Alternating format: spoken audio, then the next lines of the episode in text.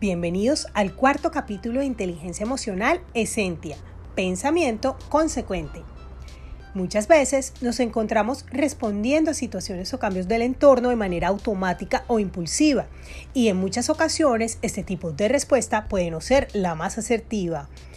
Practicar el pensamiento consecuente nos invita a incluir una pausa más consciente entre la causa y la reacción, que nos permita, además de reconocer nuestras emociones, evaluar esas posibles respuestas y sus efectos o impactos potenciales, para diferenciar y seleccionar aquellas que son más coherentes con nuestros objetivos. Así, podemos no solo tener mayor seguridad en la toma de decisiones, también reafirmar nuestros principios, convicciones y prioridades, teniendo en cuenta que aunque errar es completamente válido, en el camino de la vida, que es a fin de cuentas un camino de exploración, una pausa en el momento justo puede hacer la diferencia entre un desacierto o un gran resultado.